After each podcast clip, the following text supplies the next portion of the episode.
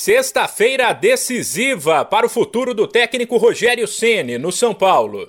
Depois do encerramento do Brasileirão com uma derrota por 2 a 0 para o América, que fez o time terminar em 13º, classificado para a Sul-Americana. O ex-goleiro e a diretoria devem se reunir para falar sobre 2022. Ceni quer reforços para garantir que o São Paulo tenha um time competitivo e possa fazer uma campanha digna mas a situação financeira do clube, que deve mais de 600 milhões de reais, não deve permitir grandes contratações. Após a derrota para o América, o treinador foi claro, demonstrou preocupação, inclusive, com a história que construiu no clube e depois de brigar contra o rebaixamento em 2021, disse que não quer manchar toda essa trajetória. Material humano, nós temos bons jogadores em determinadas posições, o que falta são outros jogadores para complementar é, o tipo de elenco que a gente tem, na minha modesta opinião.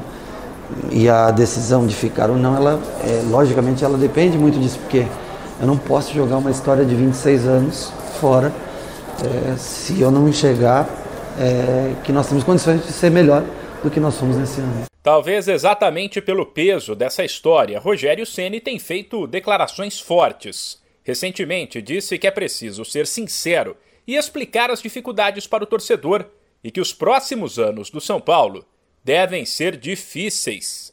Ceni ainda foi sincero. Admitiu que não gostaria de ter assumido o time neste ano e que seria muito melhor ter deixado para iniciar o trabalho em 2022. Ah, sem dúvida, sem dúvida. É, quando o presidente conversou comigo a primeira vez, eu falei que eu, para começar o ano de 2022, para mim seria muito melhor porque eu conseguiria fazer uma pré-temporada e, e tentar fazer alguns ajustes, mas ele disse para mim que precisava naquele momento e como era o São Paulo, eu já tinha recusado alguns convites e como era o São Paulo, eu vim pela necessidade que eu entendia de ajuda que o clube disse precisar. E por isso que eu vim, por isso que eu estou aqui. Coloca-se em risco uma carreira toda de atleta relativamente vitoriosa, eu acho, no clube.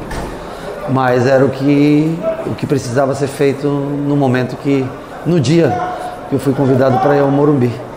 É, e eu resolvi arriscar é, toda essa história para ver, não ver o São Paulo numa posição como outros grandes times, por exemplo, na noite de hoje, se encontram. Além da dificuldade para contratar, a tendência é que o São Paulo ainda tenha que vender jogadores, possivelmente jovens que vieram da base, como Igor Gomes e Gabriel Sara, para fazer caixa.